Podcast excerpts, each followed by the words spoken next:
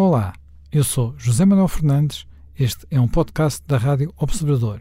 Pode ouvir a rádio online e também em FM 98.7 na Grande Lisboa, 98.4 no Grande Porto.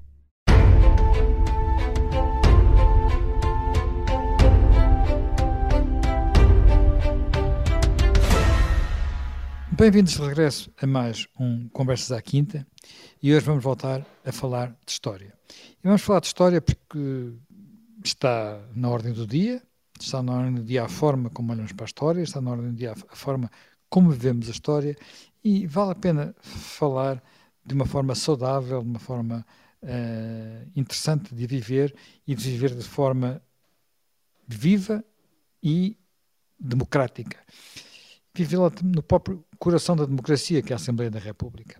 Talvez muitos não saibam, mas a nossa Assembleia da República não foi uh, construída de raiz. O, o, edifício onde ela funciona começou por ser um convento beneditino. Uh, em Lisboa, há poucos edifícios daquela época, daquela dimensão.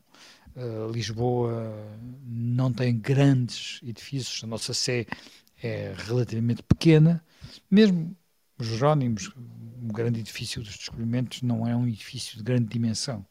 Os maiores edifícios de Lisboa foram construídos durante o período filipino, uh, São Vicente Fora, onde está hoje o Patriarcado de Lisboa, e uh, o, convento beneditino, onde está hoje a Assembleia da República. São dois edifícios com uma dimensão rara nos edifícios de, de, de Lisboa. Ora bem, foi esse convento que depois foi transformado uh, a seguir à Revolução Liberal em Assembleia da República, profundamente transformado, e hoje, em muitos aspectos, é uma, uma, uma revisitação da nossa história em muitas das suas salas. A própria forma como foi transformado do, daquilo que era o, o, o refeitório dos frades até aos vários espaços e, e, que foram ao longo dos, digamos, já mais praticamente dois séculos, uh, foram sendo adaptados, as pinturas que lá existem uh, permitem quase que viver a nossa história, desde Viriato até a atualidade. Uh, Jaime Gama passou grande parte da sua vida naqueles corredores, naquelas salas, uh, é, nós quase que quando, quando, entramos naquele edifício temos esta percepção, a percepção de que ali eh, podemos eh, de uma forma saudável eh, viver a nossa história ou que sentimos constrangidos? Olha, eu acho que é um exercício muito interessante porque simultaneamente você navega para trás em termos das pedras, e essas são sempre mais estáveis e mudam menos, eh, e pode também viver para trás percorrendo símbolos. Eh, e aí há flutuações, há mudanças de paradigma, há alterações, há convivências eh, nem sempre fáceis. Mas, para resumir, tudo aquilo começa como uma extensão de um convento beneditino que fica mais acima no que hoje seria o Hospital Militar, e depois eh, desce com aquele grande edifício, eh, que é um edifício, como disse bem, de traça de Baltasar Alves, construído no período filipino, precisamente para ser um grande edifício em Lisboa, o maior edifício de Lisboa, e depois vai até ao rio, e no rio os beneditinos têm até um porto eh, Porquê isto? Porque aquele mosteiro é a base logística da expansão dos meditinos no Brasil eh, e mantém uma ligação de transporte, uma ligação muito intensa com o Brasil.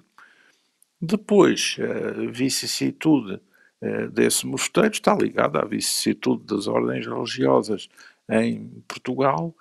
Se quisermos, primeiro, defrontando um momento difícil que é uh, o período do Marquês de Pombal e depois uh, o liberalismo. E uh, o convento vai vendo reduzir a sua área conventual por sucessivas intromissões uh, da esfera estatal, com a desanexação de espaços, até ser convertido, uh, quando é integralmente confiscado em 1833, uh, até ser convertido no que vai ser a sede do Parlamento do constitucionalismo monárquico. Portanto, é essa a sua história. Mas, entretanto, nessas desanexações sucessivas, é interessante verificar que ali uh, funcionou uh, imensa coisa. Ali uh, funcionou um quartel, ali funcionou um tribunal, ali funcionou uma prisão de nobres, ali funcionou uma academia militar, ali funcionaram durante muitos anos até residências dos parlamentares. O Duque d'Ávila, até se casar com a cantora de ópera italiana, eh, vivia ali. Até era conhecido pelo mordomo de São Bento, porque ele oficiava praticamente todas as mudanças de governo a partir dessa sua residência. E depois, mais quase até ao período contemporâneo, eh, teve ali a Torre do Tombo imenso tempo e também eh, esteve o Secretariado-Geral da, da Defesa Nacional. Portanto, é um edifício que tem muita história, ligada, por um lado, à Ordem de São Bento e, por outro lado, ao desenvolvimento do espaço público estatal, primeiro na sua versão absolutista e depois na sua versão liberal. Isto quanto ao assentamento da pedra. Depois, eh, há a componente decorativa, as esculturas, as pinturas, que cada uma também reflete a, a sua época e as vicissitudes políticas de cada uma das épocas. O que me parece interessante verificar é que nunca no edifício se dá, apesar das mudanças de regimes políticos, nunca se dá uma guerra civil simbólica. Porque essas fazem-se fora. Mas ali, quando se passa ao plano institucional, e, sobretudo no plano da arte, houve sempre uma maior moderação, um maior equilíbrio, um menor antagonismo e depois as soluções são pactadas com, eu diria que quase um desgaste mínimo. É interessante percorrer esse caminho. Eu acho, por exemplo, interessante, é uma das coisas que eu, que eu sinto até com alguma, não sei se ironia, se graça, é que uh, a segunda sala mais importante do, do Parlamento é a sala do Senado.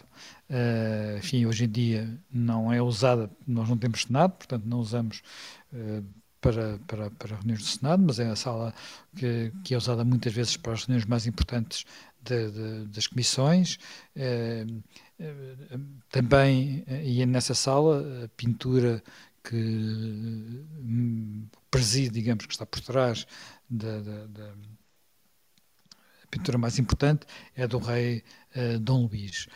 Uma, outras, uma outra pintura muito importante e muito marcante, que também está no, no, no, no, Parlamento. É um quadro de Malhô, aliás, belíssimo, uh, do rei Dom Carlos, e esse está na sala de visitas do Presidente do Parlamento. Uh, uh, é um quadro, enfim, esse não é tão acessível, nem toda a gente o vê, porque nem toda a gente tem acesso fácil à sala de visitas do Presidente do Parlamento. portanto, são dois quadros de dois reis que estão em lugar de muito destaque no, no, no, no Parlamento de uma República. Uh, isto para não dizer que, por exemplo, se nós passearmos pelos passos perdidos, a maior parte das figuras que lá estão são uh, figuras de parlamentares da, da, da monarquia constitucional. Uh, é evidente, são pintados por um grande pintor columbano, os passos perdidos são, são os painéis são de, são de Columbano, nunca houve a tentação de chegar ali e substituí-los pelos parlamentares, por exemplo, da Primeira República. Eh, como é que olha para isto, por exemplo, eh, Jaime Nogueira Pinto? Não, eu penso que essa, essa deve ser a regra, quer dizer, esta obsessão atual de, de fazer uma espécie de, de purga do, do passado fazer uma purga de passado, além de ser, enfim, além de ter intuitos uh, políticos, com certeza, uh, mas tem um lado que é, que é quase paranoico, quer dizer, eu agora é quase paranoico, porque é evidente que, primeiro, as instituições, as instituições políticas vão evoluindo, quer dizer, se a gente vão evoluindo e às vezes vão evoluindo também, quer dizer, depende do ponto de vista ideológico em que a gente se colocar. Mas não há dúvida que é evidente que uma sociedade, por exemplo, uma sociedade uh, medieval, ou uma sociedade do Renascimento, com, sua, com o seu sistema de crenças e até com a sua tecnologia, tinham com certeza, chamamos assim, valores sociais e, sobretudo, costumes e meios que eram completamente diferentes dos nossos, quer dizer, uh, o, tentar, o, o, tentar ir fazer uma espécie de tal correção histórica ou política, uh, exatamente derrubando estátuas, arrancando uh, símbolos, leva-nos com certeza, levava-nos por uma lógica, se fosse levada na sua lógica final, levava-nos, por exemplo, os reis de Portugal, por definição, e, bom, e esses de que estamos a falar são reis já constitucionais, onde já está, portanto, introduzido um certo princípio, se quiser, democrático de representação. Mas anteriormente ao século XIX, os reis eram reis absolutos, quer dizer, os, os grandes reis das, eh, da, da, da, Idade de Ouro da história de Portugal, não é? Portanto, da, da segunda dinastia, de certa medida eram reis absolutos, quer dizer, Dom João II era um, uh, quer dizer, ora, portanto, ir, ir, ir fazer essa, digamos, essa, essa limpeza, esse expurgo histórico, uh, em qualquer lado, levará, quer dizer, levará uma loucura, levará à destruição praticamente de, de tudo o que é monumentos, de tudo o que é, é, portanto, eu acho que, além de ser uma uma alarvidade e uma estupidez, uh, tinha teria consequências completamente uh, imponderáveis, quer dizer, uh, transformar-nos-ia numa espécie de, de, de, de, Enfim, não fomos bombardeados, fomos das poucas cidades europeias que nunca foi, digamos, bombardeada, mas era pior que isso, não é? Já, mesmo assim, quando nós olhamos, enfim, para, para, para a iconografia escolhida, uh, notamos que há algumas, algumas opções, não é?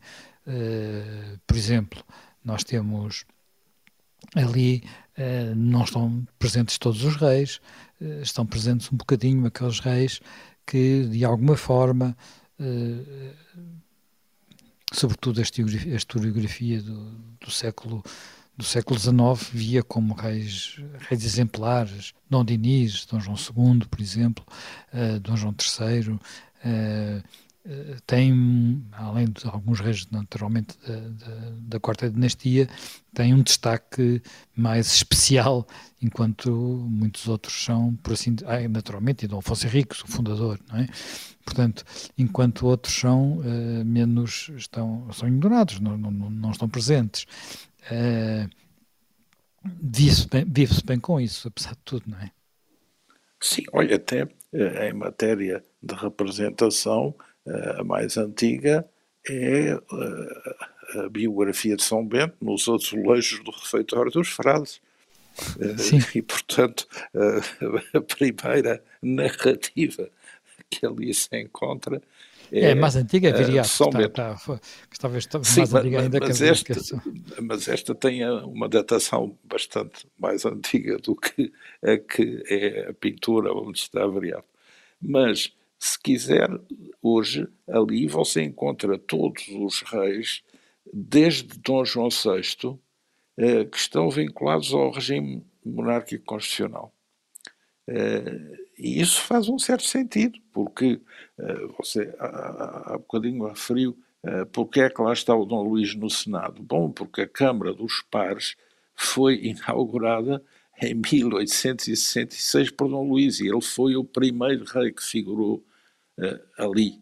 Depois há vários retratos e soluções decorativas que figuraram, mas de certa forma foi uma opção para regressar à traça inicial daquele lindíssimo edifício, que aliás depois tem representações em bustos dos principais políticos uh, do liberalismo, entre os quais alguns bispos, e também de Dona Maria I e de uh, Dom Pedro IV.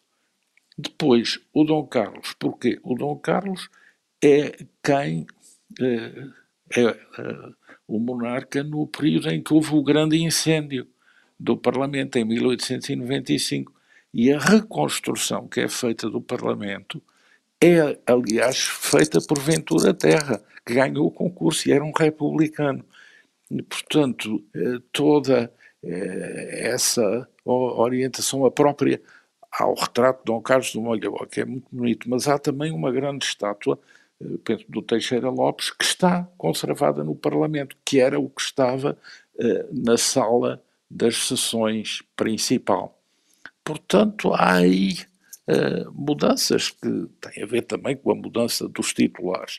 Depois, em relação aos reis uh, mais para trás, em que não havia Parlamento, podemos considerar as cortes como antecessor do Parlamento, mas há obviamente escolhas que foram feitas nos momentos em que uh, houve a opção por decorar certos uh, espaços com pinturas ou com uh, esculturas.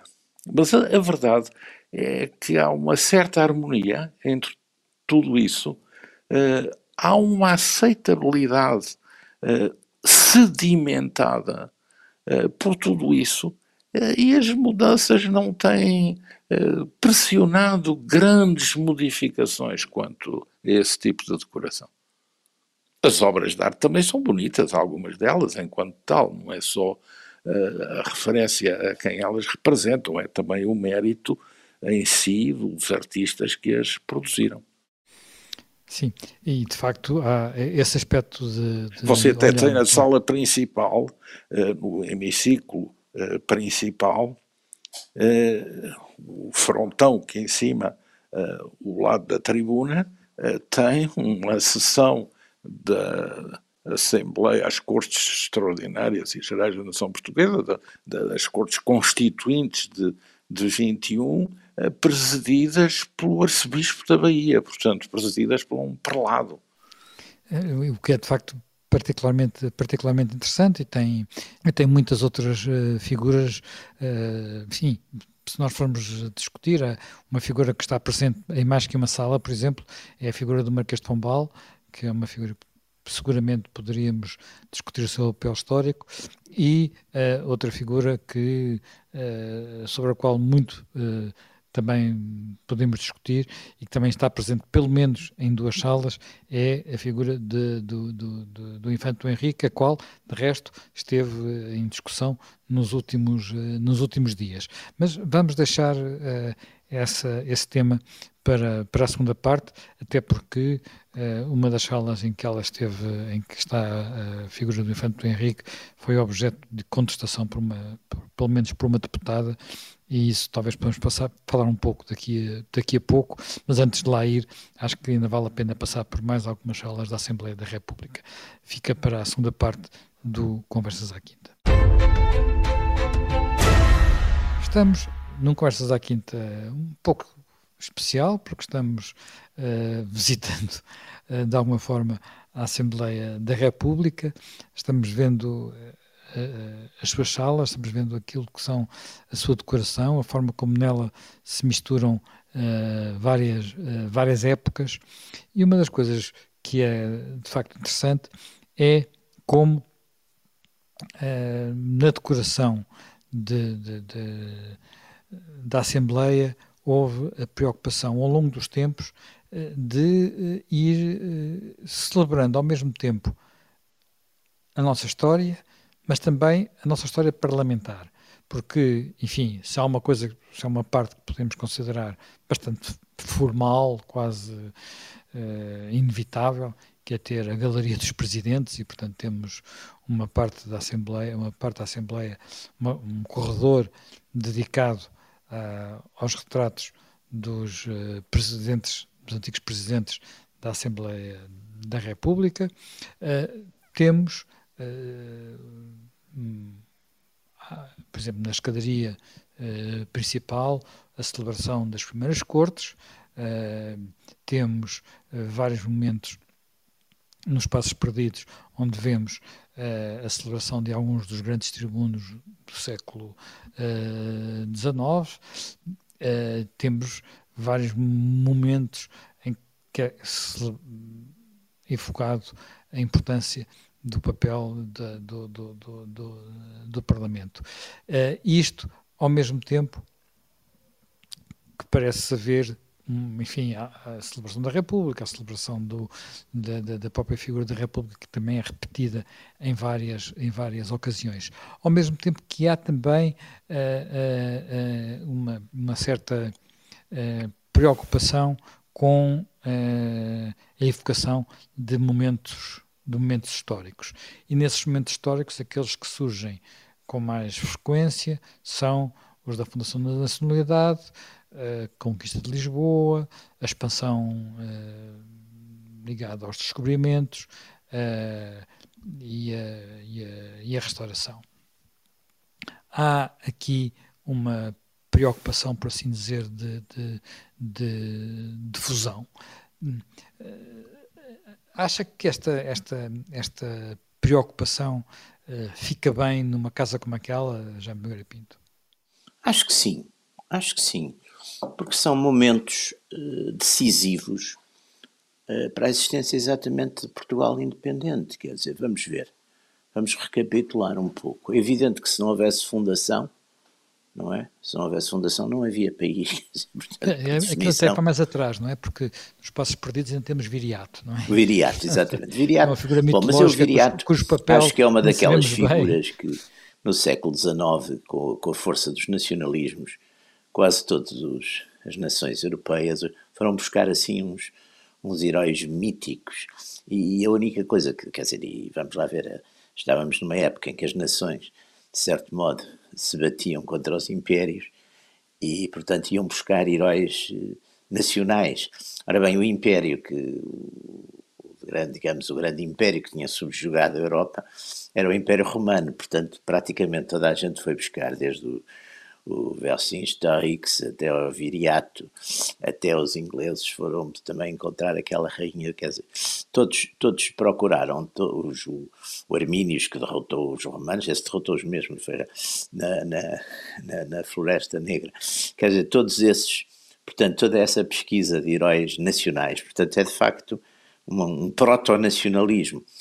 E depois, não há dúvida que, aliás, ainda há pouco o general Yanes, por acaso, numa entrevista, dizia isso e muito bem, que, que se não fosse tudo, também o Império, naturalmente, tinha, acabávamos de ter sido uma espécie de, de Catalunha.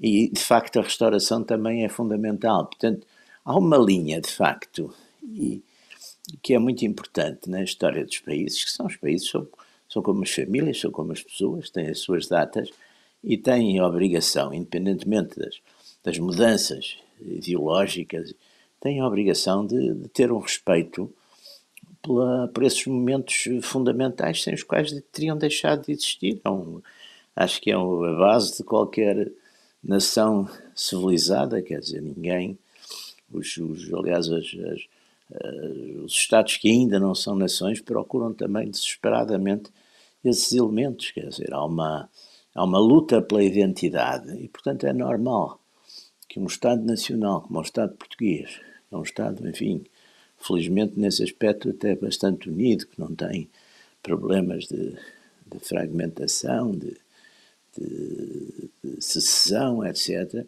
que celebre, eduque, forme eh, e celebre esses, esses enfim, no seu, no, nas suas instituições, e, portanto, neste caso, na própria instituição da representação nacional, independentemente de, de ideologias ou de partidos, que celebre esses momentos que são momentos de facto de, de unidade e fundamentais para a história do país. Isso, isso durante a sua, enfim, durante a sua longa experiência na Assembleia, essa é, e certamente que foi várias vezes cicerone de muitas pessoas uh, na, na, na, nos corredores do Parlamento. Uh, como é que, que, que, foi vivendo estas passagens e olhando para, para estes, eh, esta decoração uh, de, de, da Assembleia, Jaime Gama? Uh, olha, posso resumir em três partes.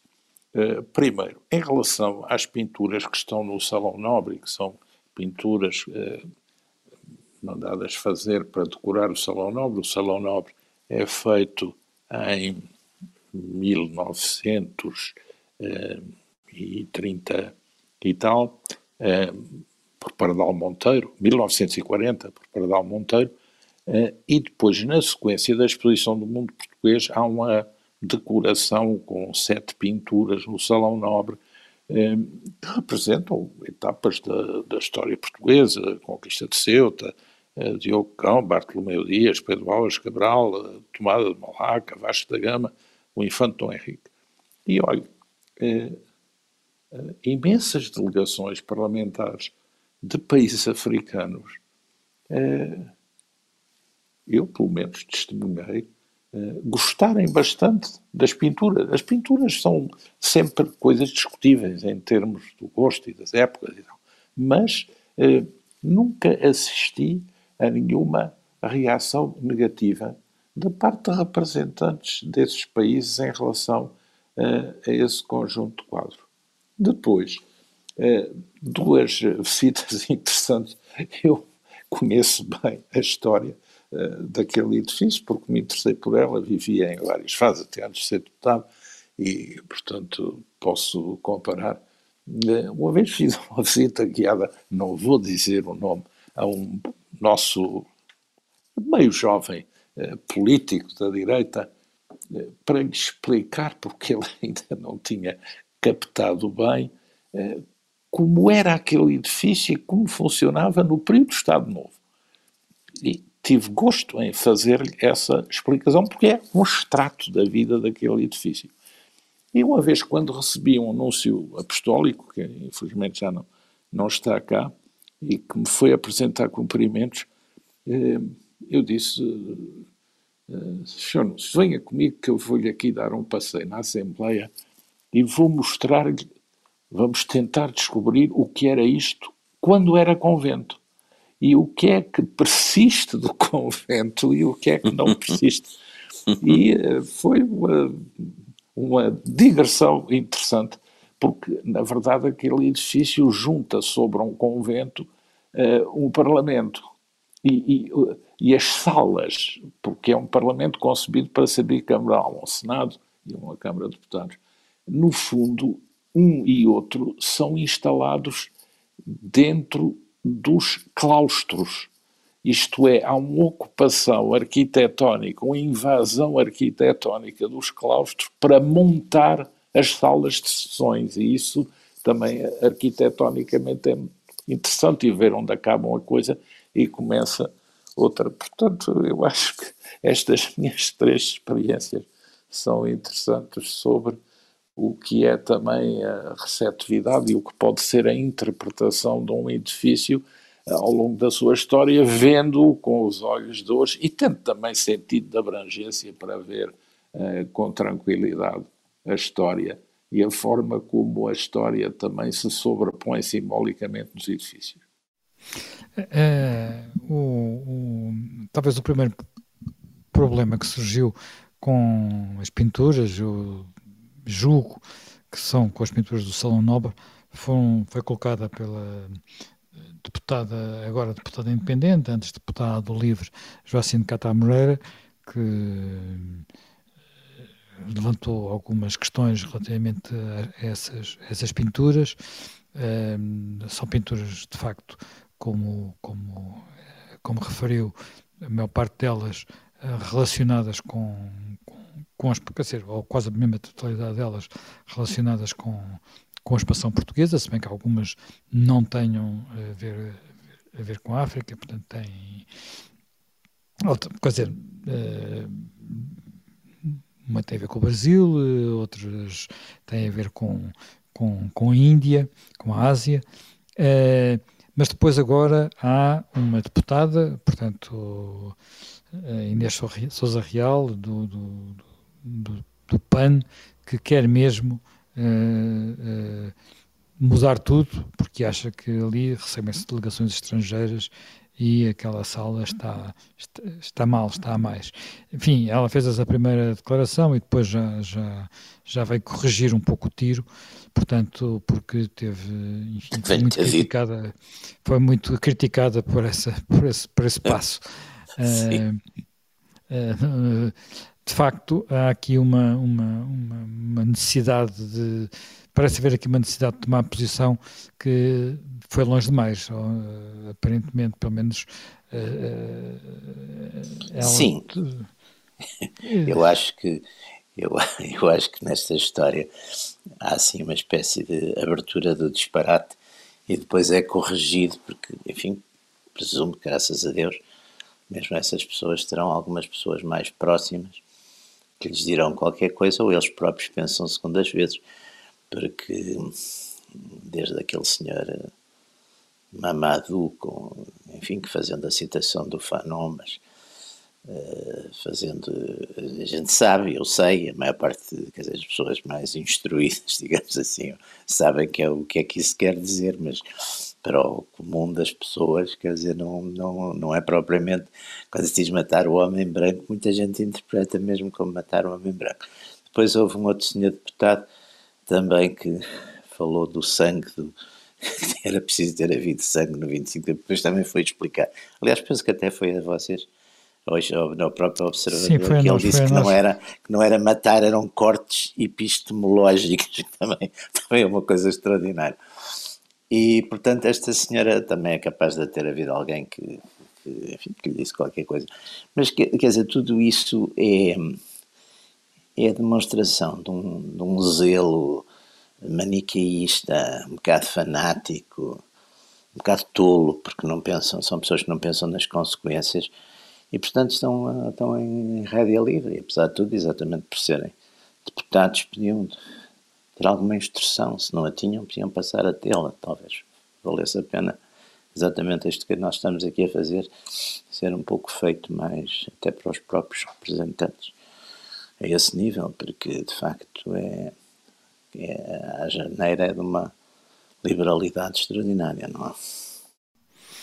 Até porque, enfim, nós já temos discutido isto várias vezes aqui em vários programas, eh, quase todas estas figuras Uh, e quase todos estes momentos são momentos que têm naturalmente uh, luzes e sombras, não é? Portanto, claro que sim. Uh, quer dizer, há, uma, há às vezes uma, um relato sobre a figura do infante que faz dele apenas um, um herói luminoso e o infante não, não foi só isso. Sim, da mesma sim. forma que a tomada de Ceuta também não foi só apenas aquilo que às vezes se, se, se conta, se bem que a tomada de Ceuta tivesse sido, de facto, o início da, da, da expansão. É evidente que Afonso de Albuquerque tinha uma visão estratégica única e, e, e do ponto de vista de, de, daquilo que ele conseguiu para Portugal é quase é impensável, é, absolutamente extraordinário, mas uh, olhando Sim, aos dois, os métodos que utilizou, claro, uh, não, não, havia outros. Não, não, não, não havia outros, mas os métodos Não havia drones, não é? Não havia drones, não havia drones, não é? Não havia drones, mas de facto uh, são os métodos de um, de um, de um país com, com muito pouca gente, não é? Portanto, ninguém vem recomendar que eles pudessem ser usados novamente. Sim, e, e, e, por aí adiante. Agora, a questão, muitas vezes coloca-se, é poder saber, saber debater estes assuntos de forma uh, sensata e equilibrada, portanto aberta, sem, sem, sem, também sem o preconceito, sem, sem, sem a culpa, sem, sem a necessidade de ter um culpado uh, à partida, não é? Porque muitas vezes a questão que se coloca é ter um, é ter, é, é ter um culpado.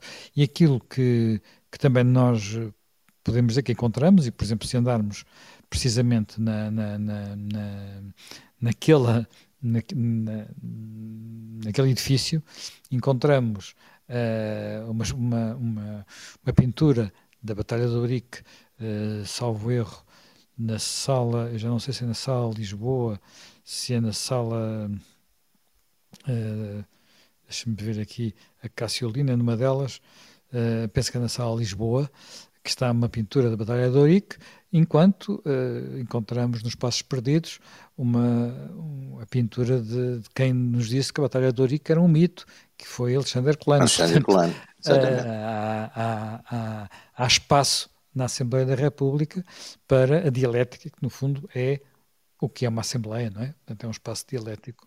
Já me gama. Eh, é isso que nós devemos procurar de alguma forma fazer, não é?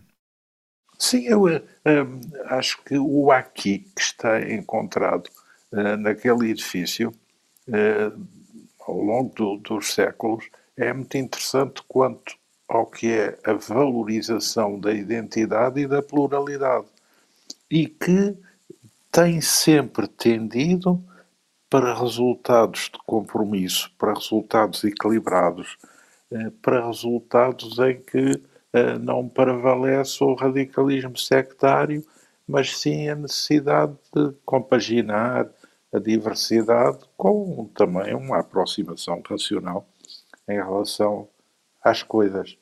E nada melhor do que a serenidade para permitir pensar. A excitação é sempre um caminho muito mal para quem pretenda encontrar soluções definitivas. Bem, eh, hoje passeamos pela Assembleia da República, foi uma boa oportunidade para visitarmos um edifício que do qual muitas vezes vemos, eh, conhecemos apenas pelos debates entre os deputados. Eh, muitas destas salas de que falámos hoje são salas que são usadas pelos grupos parlamentares como salas de reuniões e, portanto, estão pouco acessíveis ao, ao, aos cidadãos. Outras, uh, como por exemplo a sala que antigamente era a sala, era o convento, era o refeitório dos uh, monges, dos monges, é hoje um sítio que pode ser visitado pelo público, é precisamente o sítio que serve de zona de explicação do, do, do, uh, do, monumento, portanto, de zona de onde está uma, uma, área, uma área de interpretação do, do uh, da Assembleia, do, do, que foi aquele edifício, portanto, uh, e onde também decorrem de vez em quando enfim, quando havia, quando havia possibilidade de realizar sessões, havia ali aquele centro de acolhimento que permitia ali realizar, realizar sessões. Portanto, eh, quando tudo voltar à normalidade, a Assembleia da República é um local que eu diria que merece uma, uma visita porque permite uh, encontrar lá um tipo de convivência entre uh, entre, entre diferentes momentos da nossa história e da nossa e de, e de, vários estilos de arte, porque há ali arte de vários períodos uh, e de vários séculos que no fundo uh, também ajudam a perceber o que foi uh, Portugal desde o tempo em que aquele edifício foi construído até aos dias de hoje. E nós chegamos sequer a ir ao novo, ao, novo, ao, seu novo anexo, uh, que é, enfim, do ponto de vista artístico, menos rico, mas uh, também uma obra do, do arquiteto Távora, bastante interessante do ponto de vista funcional e já com uh, começar a ganhar a sua, a sua vida própria. Encontramos de novo daqui a uma semana para mais um Conversas aqui.